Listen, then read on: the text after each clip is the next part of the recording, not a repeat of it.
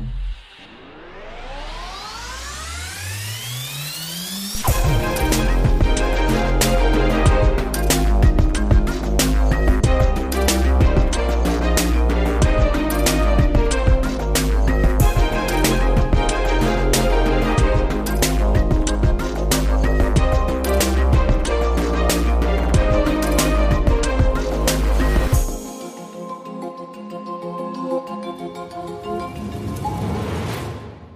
Tag und herzlich willkommen zu unserer besonderen Staffel Bus to Talk in exklusiver Kooperation mit Bus Talk und Zweibahnstraße von Hanse Mondial.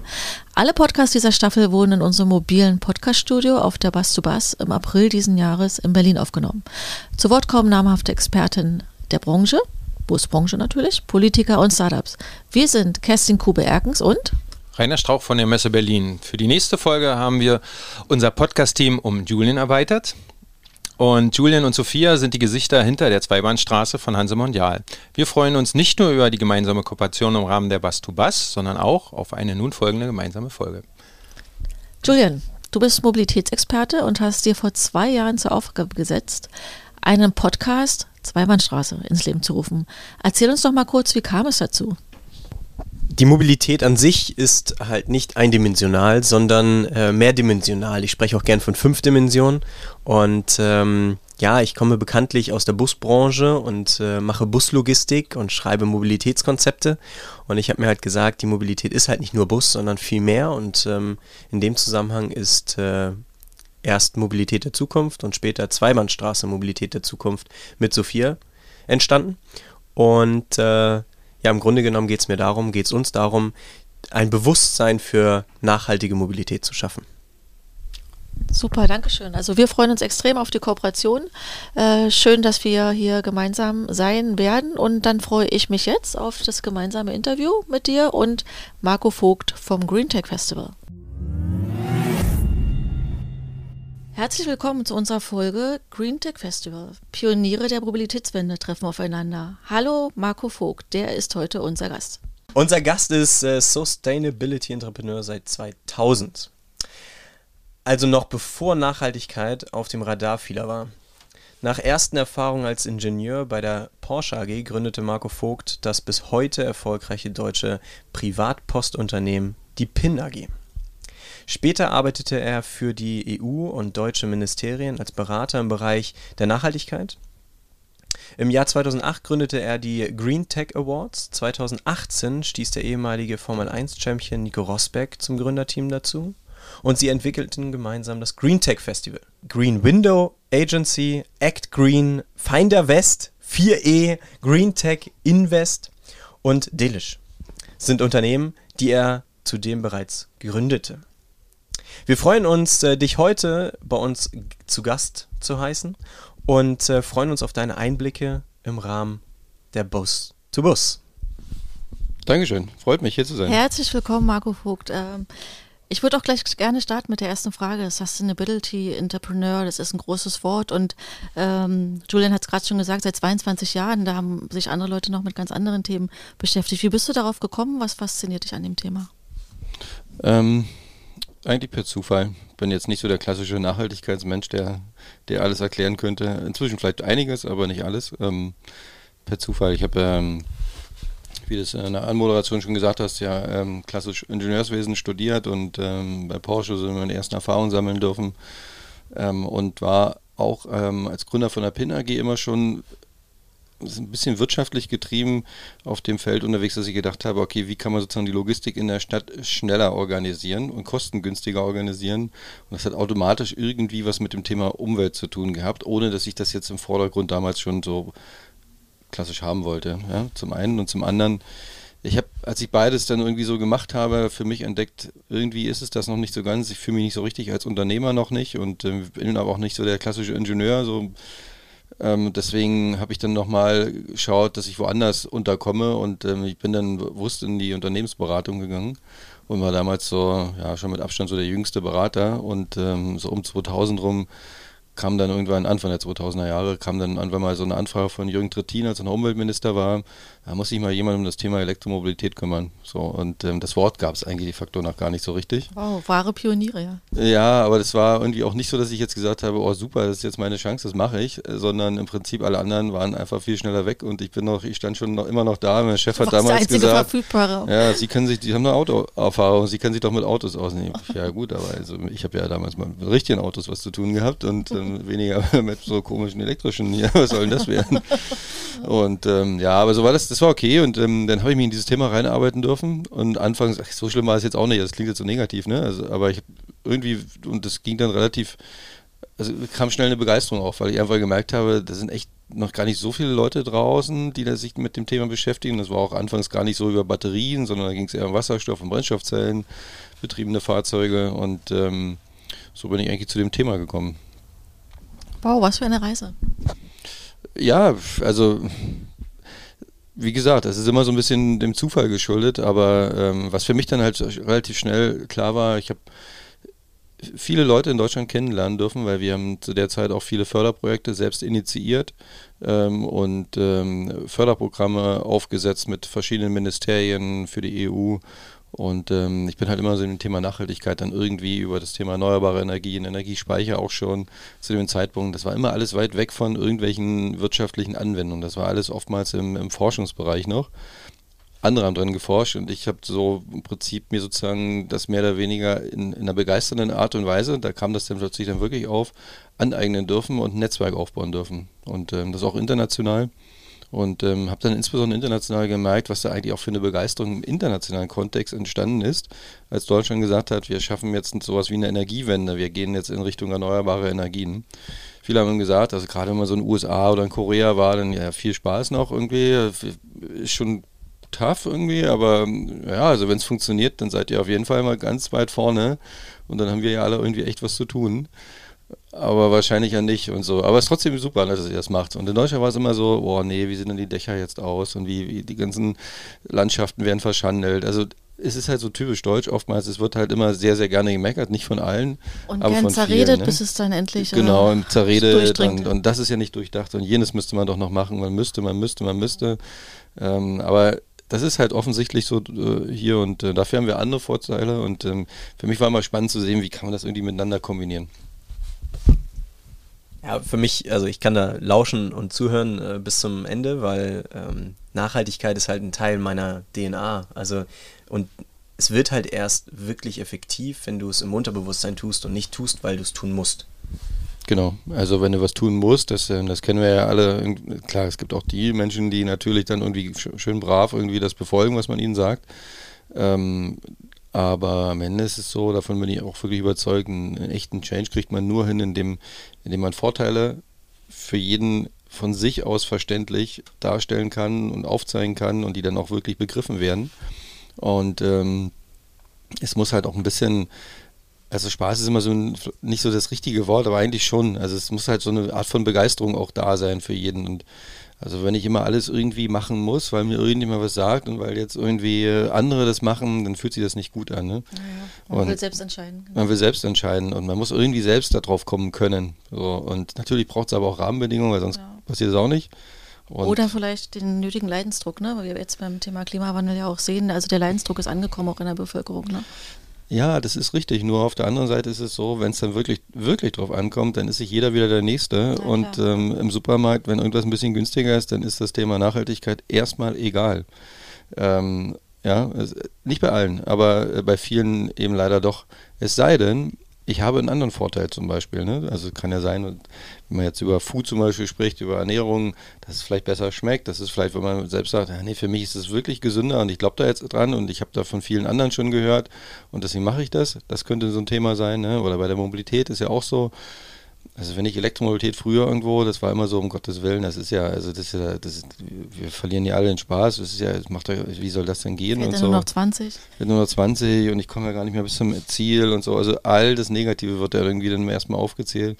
Aber wenn man erstmal mit dem Elektroauto gefahren ist und heutzutage, da, sag mal, die Dinger, die funktionieren ja inzwischen richtig gut, ähm, dann, dann merkt man ja relativ schnell, was man da für andere Vorteile hat. Es ist einfach Alleine dieses leise Fahrgefühl, Leute, ich telefoniere sehr viel im Auto, ähm, wie, wenn Leute immer fragen, bist du noch gerade, warum bist du eigentlich noch zu Hause? Wir sind doch eigentlich gleich verabredet. Ich bin ja auch gleich da, ich bin ja im Auto. So, also cool, solche Sachen, ja. ne? Ach so, du sitzt im Auto, alles klar. So, und ähm, ja, und du bist entspannter beim Fahren, du kannst trotzdem schnell fahren, es macht trotzdem, es macht sogar viel mehr Spaß, um genau zu sein, weil die Beschleunigung ist plötzlich eine andere.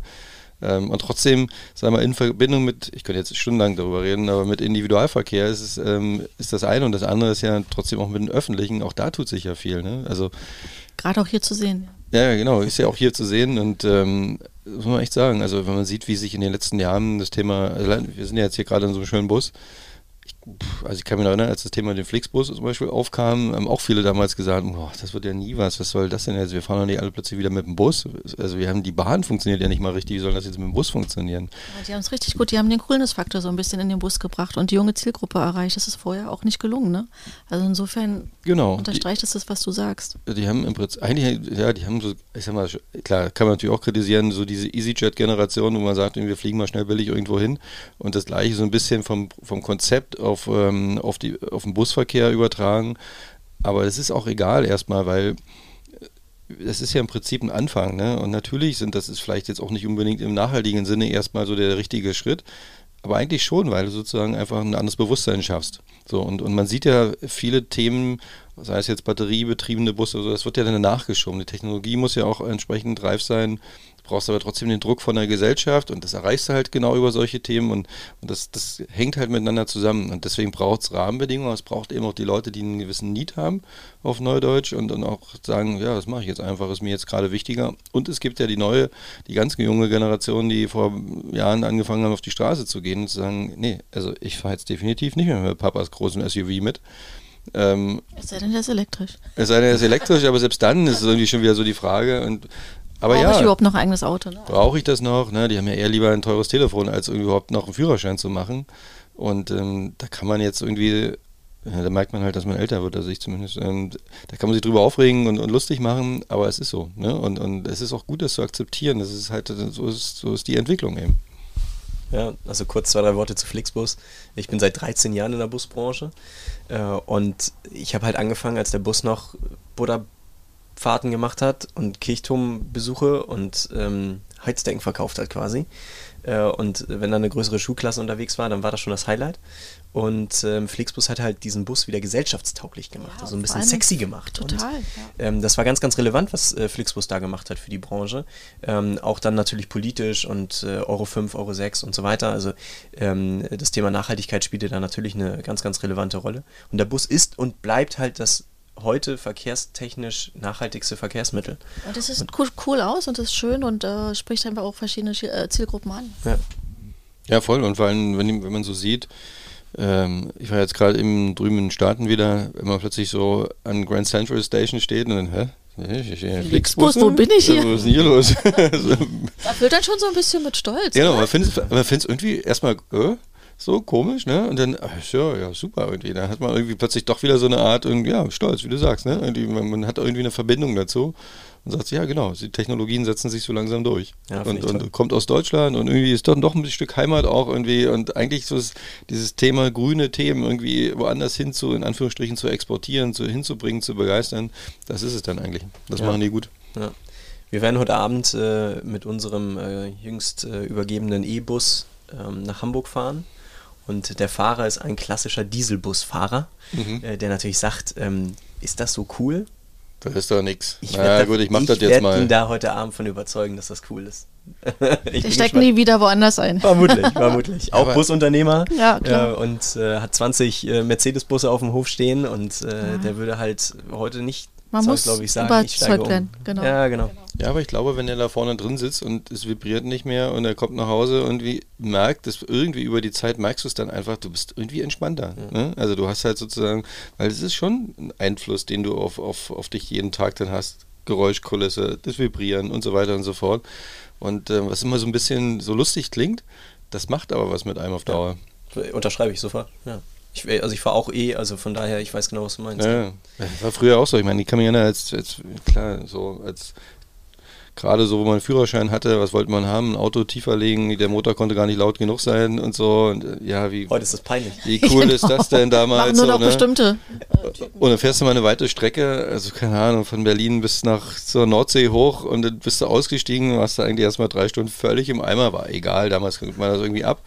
Heute quasi machst du definitiv nicht mehr freiwillig und gar nicht auf Dauer. Ähm, und wenn man sich das so überlegt, ne, das, und das überträgt auf die Branche, das ist halt, das ist einfach ein Riesenvorteil. Ne? Ja. Marco, nimm uns mal mit auf die Reise äh, vom Green Tech Festival.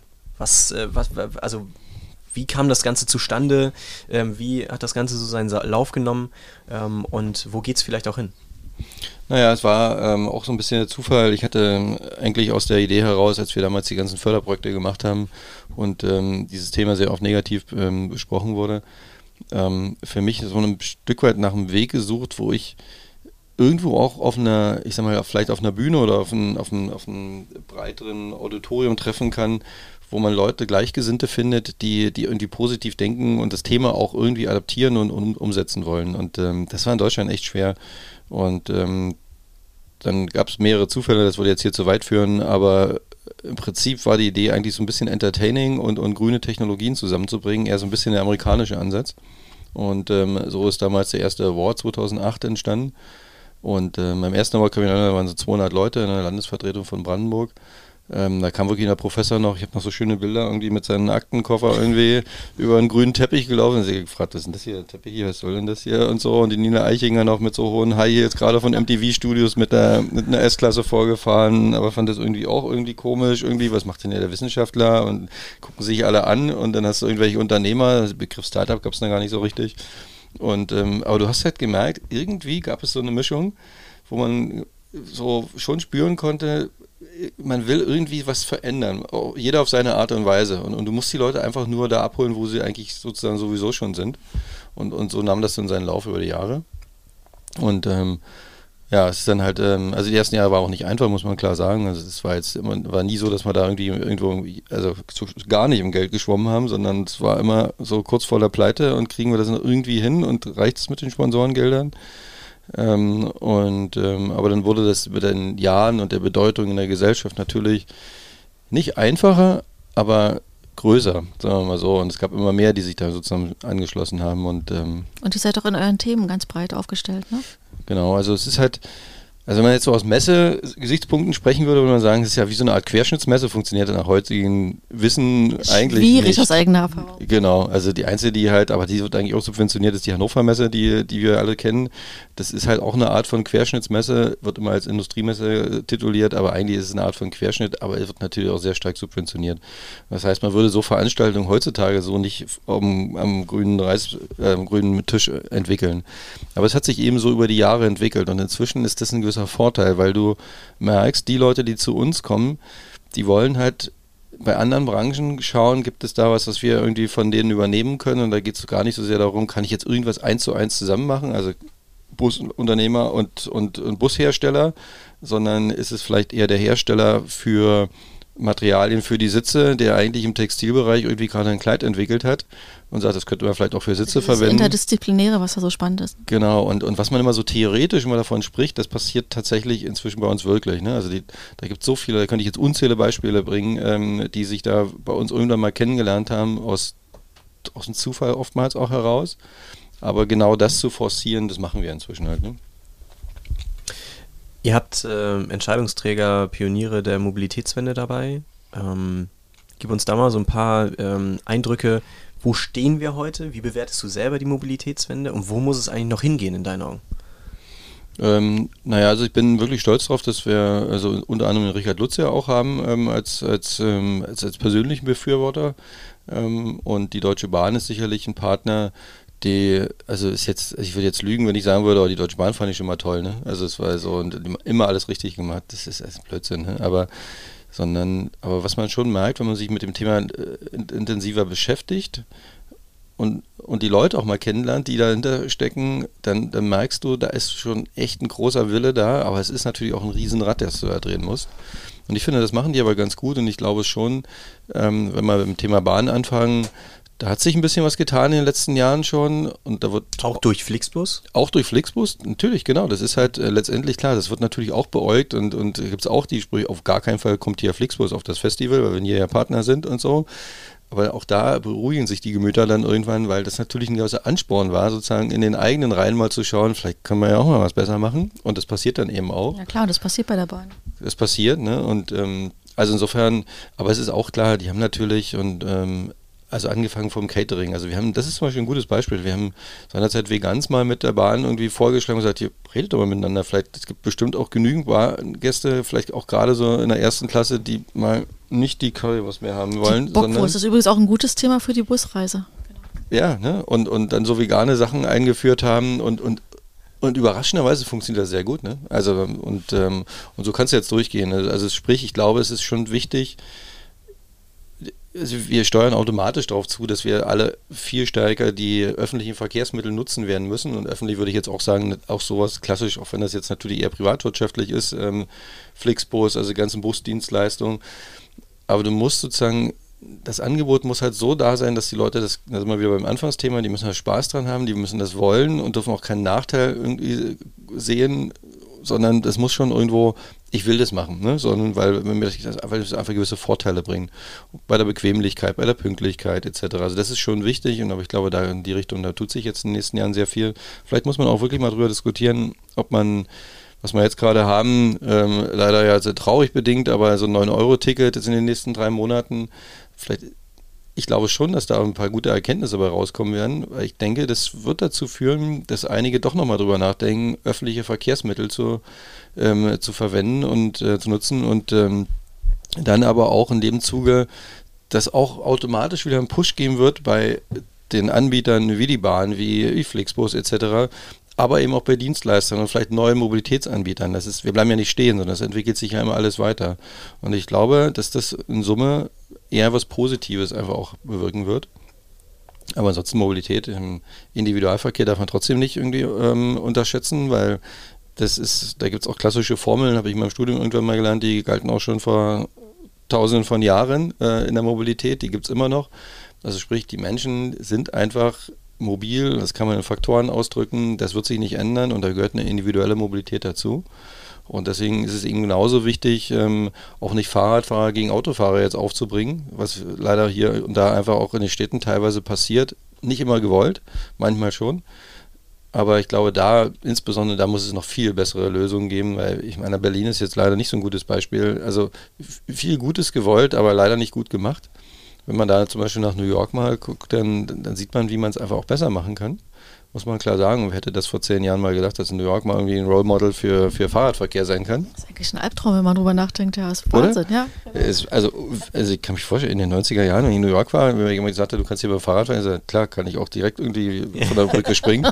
irgendwie. Ähm, aber das, wenn ich in New York bin, ich fahre, also klar, jetzt im Winter Schnee liegt dann nicht, aber das ist übrigens schon das Thema da wird halt immer zu kurz gedacht. Ne? Das ganze Jahr müssen wir, sollen wir alle Fahrrad fahren. Das funktioniert halt nicht. Ne? Wenn, sobald das Wetter mal schlecht ist, und dann hast du plötzlich die Fahrradwege und dann sehe ich hier einen Fahrradfahrer und der Stau steht ähm, und die Autos stehen da.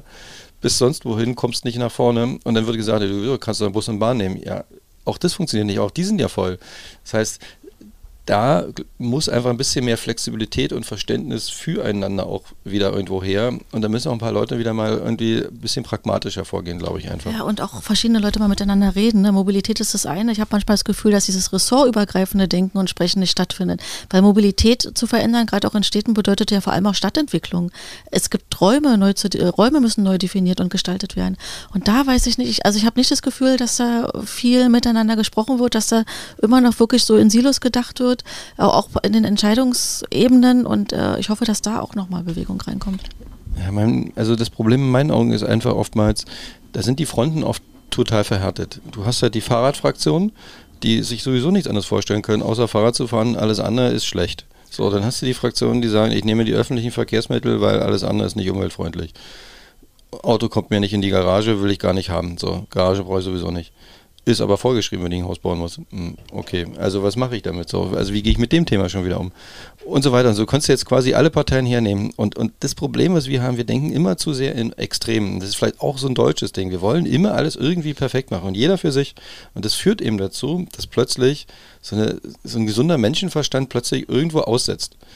Und jeder, der ein bisschen mit einem gesunden Menschenverstand wir sind jetzt hier in Berlin, durch Berlin läuft, das gilt aber auch für andere Städte, sieht eigentlich relativ schnell, wo die Herausforderungen sind, da muss ich jetzt nicht viel studiert haben. Und, ähm, und ich glaube, es ist einfach notwendig, dass sich da wieder mal ein paar Leute auch mal entspannen und mal wieder zusammenfinden und vielleicht muss man dann auch mal irgendwie wirklich sagen, komm, ich versuche die Vorteile auch mal ein bisschen zur Seite zu schieben. Vielleicht ein neues Projekt für Marco Vogt? Ja, das machen wir ja gerade im Grunde genommen auch. Wir versuchen genau das, also ich, ich könnte mir Daumen drücken, wir versuchen gerade Greenpeace und Shell bei uns zusammenzubringen. Ähm, wir hatten das letztes Jahr schon ganz gut gemacht, so mit Nespresso und, und Dr. Hauschka, also wirklich bewusst mal so vermeintliche Extreme. Aber alle haben das gleiche Ziel im Grunde genommen. Ne? Man kann auch selbst den vermeintlichen bösen Unternehmen nicht unterstellen, dass die immer und ewig uns allen schaden wollen. Das ist so nicht. Sondern, die ähm, ihren Business Case, ne? Die machen ihr Business Case, das sind die Rahmenbedingungen, so funktioniert unsere Wirtschaft. Und trotzdem gibt es da genauso Leute wie in kleinen Unternehmen, die Dinge bewegen wollen und das auch tun. Und denen muss man genauso eine Chance geben. Und, und das ist so, und, und so sehe ich es halt auch bei der, bei der Mobilität. Man muss einfach viel stärker miteinander reden. Eine Begeisterung entwickeln. Eine Begeisterung und, entwickeln. Und vor allem, ja. also ich, ich spreche ja mal in meinem Podcast vom Bewusstsein, einem Bewusstsein entwickeln für nachhaltige Mobilität und ein, ja, dem, dem das Ganze auch die Luft geben, darüber nachzudenken, das aufzunehmen. Veränderungen müssen nicht immer wehtun, die können halt auch Spaß bringen. Du hast von dem Fahrgefühl im E-Auto gesprochen. Ähm, also da bin ich vollkommen bei dir. Also das sehe ich ganz genauso wie du. Absolut. Ich meine, ich mache das, ich bin auch nicht der, ich bin nicht der klassische Grüne, der jetzt irgendwie euch hier alles erklären könnte, wie man alles besser machen müsste. Aber ich versuche halt irgendwie Dinge für mich neu immer ständig zu entdecken. Also ich fahre aber genauso gut auch meine Harley und die ist nicht mit dem Elektromotor betrieben, aber ich war auch einer der ersten, die da drauf gesessen haben in Las Vegas. Kann ich mich gut erinnern, als sie vorgestellt wurde. Durfte auch fahren und ähm, fand es schon cool irgendwie, muss ich sagen, aber das ist nicht mehr das, was man sich so vorgestellt hat. Und, und, und das ist halt übrigens aber auch genau der Punkt. Jetzt kann man sagen, ja, braucht ja eh kein Mensch. Wer muss denn jetzt mit so einem, so einem ollen Ding da durch die Gegend fahren? Und die sind eh viel zu laut und ja, das kann man natürlich. Auf der anderen Seite. Also wie kriegt man den Rock'n'Roll auf das, auf das Ja, genau. Wie kriegt man das hin? Ne? Genau. So, und ich glaube, das ist einfach auch ein Prozess. Es, es, es ist halt ein Irrglaube zu denken, ich habe jetzt genau die Lösung. Das wird funktionieren in den seltensten Fällen. Auch ein Flixbus, du hast es selber gesagt, das hat auch, das braucht auch seine Zeit. Das, das, das geht nicht von jetzt auf gleich. Und ähm, das kannst du auf alle Bereiche in der Mobilität übertragen. Du brauchst ein bisschen Zeit, ein bisschen Verständnis. Trotzdem brauchst du Rahmenbedingungen. Also die Politik muss schon dafür auch sorgen, dass sozusagen der Druck auch irgendwo natürlich jetzt nicht nachlässt, sondern du musst irgendwo natürlich, die Gesellschaft will das ja auch, wir wollen das alle und es gibt auch den Need natürlich. Also wir müssen jetzt nicht von Klimaschutz anfangen, dass das notwendig ist. Also das ist völlig unstrittig fertig. Also insofern, aber man muss da ein bisschen behutsamer vorgehen und wie du sagst, brauchst halt Begeisterung. Ich würde gerne nochmal die, äh, die Kurve bekommen hier zur Veranstaltung Bass to Bass, auf der wir gerade sind. Ähm, wir stellen die Innovation dieser Industrie in den Mittelpunkt und natürlich, man sieht es jetzt auch hier, vor zwei Jahren war das noch ein ganz anderes Bild, vor drei Jahren leider schon. Äh, Elektromobilität ist hier das dominierende Thema, Wasserstoffbusse und wir äh, sind schon fest davon überzeugt, dass äh, nur, die Bahn wird es nicht schaffen, Reisen klimafreundlich zu machen.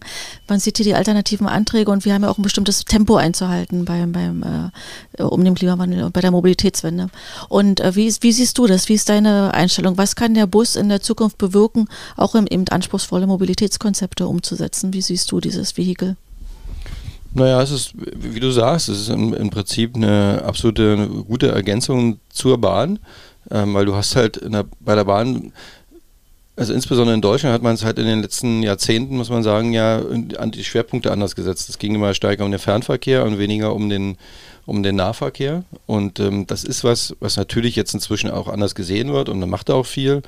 Aber auch das braucht halt wieder Zeit, ehe man sozusagen ländliche Regionen besser und individueller sagen, und schneller erreichen kann. Verfügbarkeit ist Verfügbarkeiten, also selbst wenn jetzt alle bei der Bahn sagen würden, wir machen das jetzt genauso, wie wir es alle idealerweise hätten, du hast ja das Material gar nicht, du hast ja gar nicht die Leute dazu, das geht gar nicht. Also es ist natürlich. Vielleicht nicht immer ökonomisch, ne? Ist auch nicht unbedingt ökonomisch, genau. Also es geht nicht. Es ist eine reine Theorie und eine Wunschvorstellung, es würde nicht funktionieren. Also sprich, wir reden sowieso vom Prozess. Und, und dafür ist ein Bus natürlich schon immer, auch früher schon, natürlich das perfekte ähm, Medium ähm, oder Transportmittel, um Personen in einer größeren Anzahl auch in gewissen Taktungen mit interessanten Angeboten ähm, von A nach B zu bringen. Und ein Bus muss nicht kalt sein und die Scheiben müssen beschlagen sein und naja, also all diese ganzen Nachteile, sondern da muss man einfach drüber nachdenken, man muss den Leuten das einfach aufzeigen, wie, wie spannend das auch sein kann. Warum soll es auch, also ich meine, das ist also, ja, Sicherheit ist ja auch ein Riesenthema. Das war früher auch immer noch sowas bei Busunfällen. Das kennen ja auch viele. Viele haben auch Angst gehabt und das darf man auch immer nicht vergessen. Das ist ein Busunfall, den will man nicht erleben. Aber auch da hat sich ja wahnsinnig viel getan in der Technologie. Ähm, und ähm, von den Antrieben, du hast es selber gesagt, naja, Wasserstoff, ähm, wenn wir das mit der Infrastruktur noch hinkriegen würden, ähm, aber auch da gibt es ja ganz viele spannende Entwicklungen. Da gibt es ja so die Geister, die sich streiten, die sagen, die einen sagen, wir müssen auf jeden Fall Technologie offen angehen, die, dann gibt es die anderen Kandidaten, die sagen, nee, lasst uns auf Elektromobilität fokussieren, weil dann geht es schneller und dann haben wir bald die äh, verschiedenen Normen, an die sich jeder halten kann.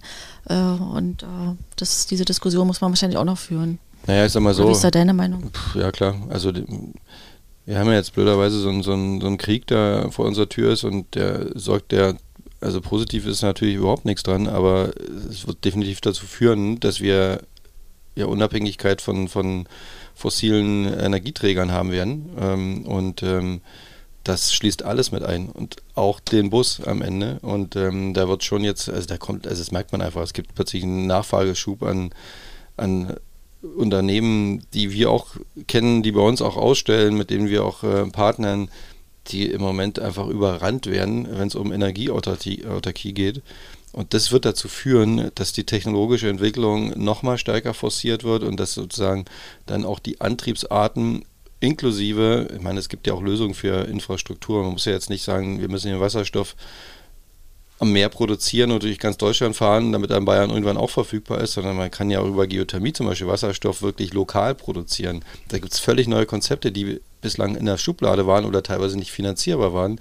Aber durch genau solche Ereignisse öffnen sich plötzlich neue Horizonte und plötzlich werden so Sachen wirtschaftlich. Und das schlägt sich ja dann alles wieder ähm, nieder auf die entsprechenden Anwendungen, wie zum Beispiel im Bus. Du sprichst äh, so ein bisschen dir wieder den Pionier an, der ja auch in dir steckt. Er gibt doch nochmal so ein bisschen so einen Impuls äh, an Menschen, die vielleicht selber Ideen haben, aber nicht so den Drive haben oder vielleicht auch nicht den, den Anker haben, um so welche Ideen tatsächlich umzusetzen, weil das brauchen wir. Das brauchen wir noch viel mehr in Deutschland. Ähm, das Green Tech Festival ist ja nur ein Beispiel. Deine anderen Gründungen sind weitere Beispiele. Äh, ich glaube, dass da noch ganz, ganz, ganz viel schlummert, was aber nicht erweckt wird. Ja, ja, das ist, ja klar. Also, ähm, hm. wie fördert man Kreativität? Wie fördert man Kreativität?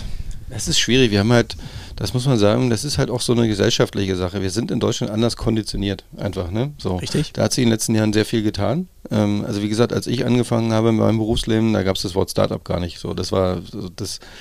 Ähm, dann hatte, dann, wie nannte sich das mal noch? Junge Unternehmensgründung, glaube ich, hat man aber irgendwie, irgendwie so eine sperrige Begriffe, findet man hier immer. Sagen sperrig in jedem Fall. Genau. ähm, also aber es gibt auch, oder das müssen wir auch sagen, zum Beispiel im Förderbereich, da habe ich auch relativ viele Erfahrungen sammeln dürfen das ist also wirklich von der Antragstellung bis hin zur Bewilligung. Das sind teilweise so komplexe Prozesse, das erstickt jede Kreativität in Deutschland. Ne? Und parallel sollst du kreativ sein, sollst ein Startup aufbauen, ja. sollst Leute einstellen, sollst die ersten Kunden gewinnen. Genau, und jetzt ist es mal einfach auf Ministerien draufzuhauen und sagen, ja, die, die Beamten, die sind nicht in der Lage, die können das nicht. Nee, das ist so, das ist ein Prozess, den wir selber alle irgendwo mitbeschritten haben und das hat sich so ein Stück weit verselbstständigt. So. Es gibt nicht den oder die Schuldige dafür, sondern das ist einfach so systemisch bedingt. Und dennoch gibt es immer wieder so positive Ausbrüche. Es gibt zum Beispiel, ich gerade jetzt letztens wieder kennengelernt, so eine Agentur vom, ich glaube, vom Wirtschaftsministerium und vom Umwelt- und vom Forschungsministerium zusammen äh, gegründet für Sprunginnovation. Also auch ein schönes deutsches Wort, Agentur für Sprunginnovation, genau. Also das Wort alleine ist schon wieder typisch deutsch. Aber die Idee ist eigentlich zusammen, wir suchen disruptive, also auch schon, das klingt auch schon wieder hochgereicht, aber also im Prinzip wirklich bahnbrechende neue Erfinder, Erfinderinnen, Ideen, die wirklich viel Geld wahrscheinlich auch brauchen für ihre Idee, um die zu verwirklichen, die du so am Kapitalmarkt nicht finden würdest, weil die Wirtschaftlichkeit schlichtweg im Moment noch nicht sichergestellt ist. Und ähm, aber auch eine Förderfähigkeit schwierig ist. Ähm, aber dennoch aus einer gewissen wissenschaftlichen, unternehmerischen Community drumherum, die da ein gewisses ähm, Maß und Auge für haben, durchaus eine Chance gesehen wird. Und dann sind plötzlich auch hohe Beträge drin mit einem sehr geringen Aufwand. Äh, also Aufwand von, das ist ein klassischer Papieraufwand, den du halt hast, Antragswesen. Ähm, sowas gibt es eben auch und, und, sowas wird immer relativ oft irgendwie in Deutschland vergessen, dass wir ja doch immer wieder nach neuen Wegen und Möglichkeiten suchen und du musst sie halt auch nur finden. Ähm, und ähm, ich glaube schon, also da passiert viel und ich meine, wir sehen es ja auch an dieser ganzen Startup. Wir sind hier in Berlin, Startup, also wer hätte das mal gedacht, Startup Hauptstadt nicht Deutschlands, sondern Europas. Ne? Also London war immer ganz lange unangefochten die Nummer eins, Paris, aber inzwischen ist es halt Berlin und die sind ähm, schon seit einigen Jahren. Und das ist eben auch sagen wir, vielen kreativen Leuten zu verdanken. Also ich kann nur sagen, Berlin Partner war auch immer so ein, kennt vielleicht mal jemand hier in Berlin. Sehr gut, ja. Ja, genau. Viele, ja, aber viele haben immer gesagt, Berlin Partner, oh Gott, das ist ja so eine Behörde, was, das wird ja nie, also was, die behindern uns ja eher, als sie uns fördern. Aber hat sich so viel getan, die haben in den letzten Jahren so viel gemacht. Und das muss man echt sagen. Und ähm, denen kann man das nicht alleine zuschreiben. Aber die haben natürlich auch darauf geachtet bei den Neueinstellungen, dass da plötzlich Leute reinkommen, die eben nicht verwalten, sondern die auch kreativ zu Werke gehen wollen, die auch ein gewisses Händchen dafür haben, die jetzt vielleicht nicht die klassischen Unternehmer selbst sind, aber ein Unternehmertum befördern und verstehen und trotzdem aber auch verstehen, dass andere Menschen, ähm, die jetzt nicht klassische Unternehmer sind, deswegen nicht schlechter sind, sondern die braucht es genauso. Und, und, und, und solche Einrichtungen, das gibt es für andere Städte hundertprozentig genauso, hier in Berlin weiß ich es ein bisschen besser. Und, und das zu fördern und deswegen, ich glaube, da sind wir eigentlich ganz gut schon aufgestellt. Ne? Also wir müssen auch nicht, und das ist nämlich die deutsche Sache auch immer, wir dürfen dann auch nicht immer zu negativ reden. Also wir können auch mal stolz sein auf das, was wir schon erreicht haben. Das ist ein guter Übergang. Wir die Zeit rennt, äh, aber ich könnte noch stundenlang mit äh, dir sprechen, Marco. Sind wirklich tolle äh, Diskussionen, die wir hier gerade führen. Nimm uns doch nochmal mit äh, dieses Jahr äh, Green Tech Festival. Worauf kann man sich freuen? Ist ja gar nicht mehr so lange hin, oder? Nee, ist im Juni, ja, genau. Ähm, 22. bis 24. Juni. Ich muss ehrlicherweise immer überlegen, weil wir dieses Jahr ja vier Festivals machen. Oh, wow. Ja, wir sind ja, wir haben letztes Jahr den ersten Piloten in, in London gemacht und äh, war super erfolgreich. Und äh, jetzt sind wir dieses Jahr noch neben Berlin in London im Oktober und im September in New York und äh, im November dann in Singapur. Und äh, genau. Toi, toi, toi. Ja, ja, also kann ich jetzt schon sagen, also die Dinge sind, also ja, es ist so ein Run. Das gab es eigentlich, es gibt selten, dass deutsche Veranstaltungen nach, ins Ausland gehen. Eigentlich sind es immer eher die internationalen, die natürlich auch viel besser sind als wir selber in Deutschland. Das ist, immer wer hierher kommt, ist immer, wird immer hofiert und wir selbst können ja alle nichts ja. gefühlt. Ähm, so ist es aber nicht. Also es gibt viele gute deutsche wir Veranstalter. Ein anderes Selbstbewusstsein, ja. Genau. Und bei uns ist es eben auch so. Und ähm, wir haben ja gesagt, für uns eine der logischen Konsequenzen im Nachhaltigkeitsbereich ist eben, wenn du über Nachhaltigkeit sprichst und dich damit auseinandersetzt, dann kann es nicht das Ziel sein, dass ich die ganze Welt nach Berlin einlade oder nach Deutschland einlade. Die Fliegerei, ich meine, wir sind leider noch nicht da, dass man jetzt nachhaltig wirklich ernsthaft fliegen kann. Ähm, auch da tut sich wahnsinnig viel, muss man auch sagen, aber wir sind eben noch nicht da. Deswegen ist für uns die Idee eher zu sagen, wir gehen in unterschiedliche Kontinente und ähm, da gibt es ja auch völlig unterschiedliche Ansätze, andere Themenschwerpunkte und das ein Stück weit miteinander zu vernetzen. Das ist, ähm, das ist zum Beispiel was, was, was dieses Jahr für uns so vordergründig ist. Und ansonsten, klar, wir sind dieses Jahr zum ersten Mal am Flughafen Tegel. Wir dürfen den sozusagen Tolle wieder auf, aufschließen. Ähm, das ist schon, also bin ich echt ein bisschen stolz, muss ich sagen, weil wir waren damals schon mit die ersten, die eigentlich Tempelhof was machen durften. Ähm, das war, also kann mich auch erinnern, wir haben Tempelhof damals gesagt, ach komm, innerhalb von zwei Wochen, wir suchen mal alle Tesla-Fahrer, die es gibt, in ganz Europa, laden die ein, sperren hier ein bisschen was ab, fragen wir Radio 1 noch nach, ob sie nicht Lust haben, irgendwie in, in ihren Bus hinzustellen und fragen dann ein paar Leute, ob sie ein paar vegane Currywürste irgendwie auf den Grill werfen, bisschen Musik und dann, und das hat super funktioniert, wir wurden damals überrannt, ne? also da gab es keine Security, so kann man sich heute das nicht vorstellen, aber und in Tegel ist es eigentlich ein bisschen anders. Ähm, aber eigentlich schon genauso, wie so eine große Party. Ähm, Corona ist nicht weg, aber ich glaube, wir haben es jetzt besser im Griff, würde ich mal sagen, mit, mit notwendigem Respekt. Ähm, also wir haben halt eine riesengroße Ausstellung, wir haben den ehemaligen Lufthansa-Technik-Hangar, den man kennt. Sagen, da ist viel Platz und ja auch viel Freigelände und so, was sie da bespielt. Wir haben ne? den Hangar, wir haben das Rollfeld, äh, wir haben Driving Experience, wir haben einen großen Food Corner, ähm, wir haben ähm, Konzerte. Also wir haben Rolling Stone mal gesehen und der Telekom zusammen wird es ähm, Konzerte geben, es wird Diskussionsrunden geben mit, mit Künstlern. Ähm, wir haben die Wissenschaftler da, wir haben viele trotzdem auch internationale Top-Leute da. Wir haben inzwischen eigentlich fast jedes große Unternehmen, was man sich so vorstellen kann. Wir haben wahnsinnig viele interessante Startups, die sich präsentieren. Ähm, von Fashion über wir haben die grünste Baustelle Europas, die wir da quasi aufzeigen. Worum geht es da? Da geht es halt letztendlich darum, das ganze Thema Bauen und Wohnen hat so einen großen Impact auf das Klima. Und ähm, darüber werden wir reden. Mobilität natürlich. Und Nico Rosberg wird jetzt ähm, sicherlich als, äh, als mein Partner da auch ähm, sein Übriges dazu beitragen, dass das Thema Mobilität entsprechend vordergründig behandelt wird. Also wirklich ein cooles Festival. Wir denken, dass wir so 10.000, 15.000 Leute da haben werden. Ähm, und ähm, dann eigentlich so das größte Nachhaltigkeitsfestival, was man sich ja mindestens in Europa, wahrscheinlich sogar weltweit vorstellen kann. Schöner Bogen, wenn wir gerade gehört haben, eingangs Julian, vor 22 Jahren Entrepreneur und was ist Nachhaltigkeit und jetzt so ein großes Finale. Also toll, herzlichen Glückwunsch nochmal äh, für dieses für dieses, ja, diese Errungenschaft, dieses Green Tech Festival. Also alles Gute von unserer Seite. Dankeschön. Ich glaube, es ist noch kein Finale. Marco, du hast noch ganz viel vor dir. Ja, auf jeden es, Fall. Ja, Finale ist es nicht. Eigentlich, naja, doch, eigentlich ist es gar nicht so falsch. Es ist immer irgendwie ein bisschen wie ein Finale, weil du arbeitest das ganze Jahr darauf hin, dass irgendwie ein Event stattfindet. Ich meine, hier bei der Messe Berlin, da macht man ja nichts anderes, man kennt das und dann ist das Event rum, fällt man quasi in so ein Loch.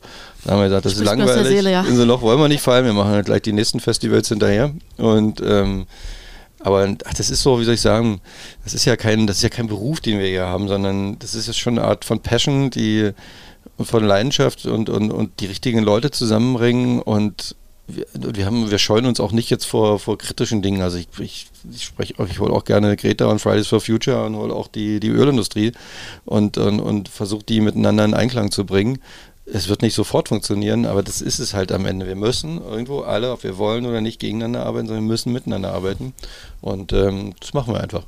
Partnerschaftliches Miteinander, Kommunikation und ein bisschen Umdenken und dann werden wir auch diese Nachhaltigkeit als ein Teil unserer Gesellschaft äh, leben können. Ist so ein bisschen, was ich in Amerika gelernt habe. Da ist es ja immer so, man unterstützt sich ja eher. Also ein Kontakt ist nicht so wie bei uns in Deutschland, dass man sagt, oh, das ist mein Kontakt. Na, die Telefonnummer gebe ich dir jetzt mal lieber nicht, weil dann hast du eventuell was noch von dem und dann macht der vielleicht mit mir wieder nichts mehr, um Gottes Willen. So das Klassische kennt man ja, ne? USA ist ja anders. Nee, klar, ruft er mal an, die haben mir da und da geholfen, super, irgendwie schönen Gruß noch von mir. Und dann, dann ist es auch ernst gemeint.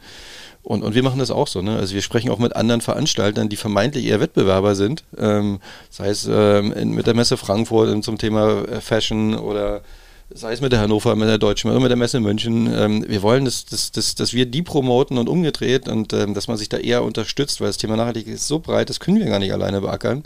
Ähm, das ist nicht unser Thema, sondern das, das muss jeder irgendwie für sich auf seine Art und Weise begreifen. Und das ist eigentlich so das Spannende und ähm, deswegen ist es kein Finale, aber ähm, es ist eine Journey. Und der Anfang von was Neuem vielleicht, ne? Irgendwas Neues passiert immer, genau. immer. Vielleicht eine letzte Anekdote doch, muss ich auch schnell sagen. Letztes Jahr war ja Wahlkampf in Deutschland und ähm, ich kann mich erinnern, also wir haben alle Parteien, wir wollten eine Elefantenrunde organisieren, aber irgendwie haben alle sich nicht so richtig getraut. Um Gottes Willen, Nachhaltigkeit, das ist ja von den Grünen, wenn ich da als SPD oder CDU äh, nee, da kann ich ja nur verlieren. Und die Grünen, oh nee, wenn jetzt die CDU da hingeht, äh, eventuell haben die ja noch einen besseren äh, als wir. Nee, das kann man ja auch nicht machen. Nee, da gehen wir nicht hin. Die einzigen, die dann da waren, ich bin jetzt nicht parteipolitisch, aber war dann schon trotzdem interessant, war die FDP. Und zwar Christian Lindner und die Frau Steig-Watzinger. Die sagen, ja, nee, das gucken wir uns mal an. Also richtig ja, das Thema ist schon wichtig, aber es, es, muss ja auch wirtschaftlich begriffen werden und äh, normalerweise ist es das ja immer nicht. Und die waren der, das ist ja die ganze Wirtschaft, das ist ja die, die ganze Industrie. Das ist ja eigentlich ein wichtiges Thema. Ja, ist schon so, kann man so sagen, ja. Und ähm, wir merken, es ist echt lustig. Viele Sachen, die wir mit Christian Linder damals besprochen haben und mit, mit seinen Leuten, die sind echt tatsächlich dann wirklich in das Wahlprogramm eingeflossen und die, die werden auch heutzutage jetzt angefasst. Und das Lustige war, er meinte, also das, eigentlich muss doch die ganze Bundesregierung hier sein, weil hier ist doch genau das, was wir hier alle ganzen davon propagieren. Ja, genau. Warum sind die nicht hier? Keine Ahnung, wir sind vielleicht nicht irgendwie staatlich organisiert und so. Wir sind halt verdächtig, dass man da vielleicht mal irgendwann Geld verdienen könnte damit und das ist ja nicht so gut. Ah, das ist ja Blödsinn, das ist ja genau richtig, muss man eigentlich machen. Also wenn ich hier Finanzminister werde, dann sorge ich dafür, dass die Bundesregierung hier kommt. Also Erkenntnisgewinne auch für die Politik. Wunderbar. Zwei Wochen später nach der Wahl gab es einen Anruf. Äh, also wie ist denn das jetzt hier mit dem Festival? Wem braucht denn jetzt alles? Ich kümmere mich jetzt mal drum. Herzlichen Glückwunsch. Herzlichen Glückwunsch, ja. wir haben das Motto, zusammen sind wir stark und gemeinsam sind wir noch stärker. Und das äh, umschreibt es, glaube ich, äh, ganz schön, weil nur gemeinsam kann man wirklich was erreichen. Alleine in so einem Tunnel ist das, macht das weniger Spaß und das Ergebnis ist auch nur halb so gut. So ist ja. es. Ähm, insofern, ich glaube, wir sind fast am Ende, ne? Ich genau. gucke mal schon auf die Uhr. Ja, Wahnsinn. Wie gesagt, wir können, ich, wir haben schon wahnsinnig. Äh, ja. Äh, ja. herzlichen Dank, äh, Marco Vogt. Das war ein tolles Gespräch und ich denke, da, blieb, äh, da bleibt noch genug äh, Platz und Luft, um nochmal über neue Themen nachzudenken. Ja, also vielen Dank für, für die Einladung und ähm, ja, kommt alle vorbei, würde ich sagen. Auf also jeden Fall. jeder, der möchte, ähm, kann mir eine Mail Agenda. schreiben, kriegt ein Freiticket. Ist ernst gemeint und ähm, Hört genau. sich gut an. Super. Also herzlichen Dank. Für Und den Shownotes verlinkt, würde ich sagen. genau. verlinkt es. genau. Danke, Marco. Dankeschön. Danke euch. Somit schließen wir unseren Podcast dieser Sonderausgabe aus dem Podcaststudio der Bass to Bass 2022 in Berlin in Kooperation mit Basstalk und Zweibahnstraße und Hanse Mondial. Also stay tuned und wir laden euch ein, auch mal wieder auf unserer Webseite www.bass2bass.berlin zu schauen. Dort findet ihr alle Infos rund um die Bass to Bass, somit auch von unserem Podcast. Infos dazu auch in unserer Shownote und wir freuen uns natürlich über eure Abos. Also bis bald und unser Tipp, probier mal Bus. Eine schöne Zeit und bis es wieder heißt einsteigen und zuhören, Bass to Talk.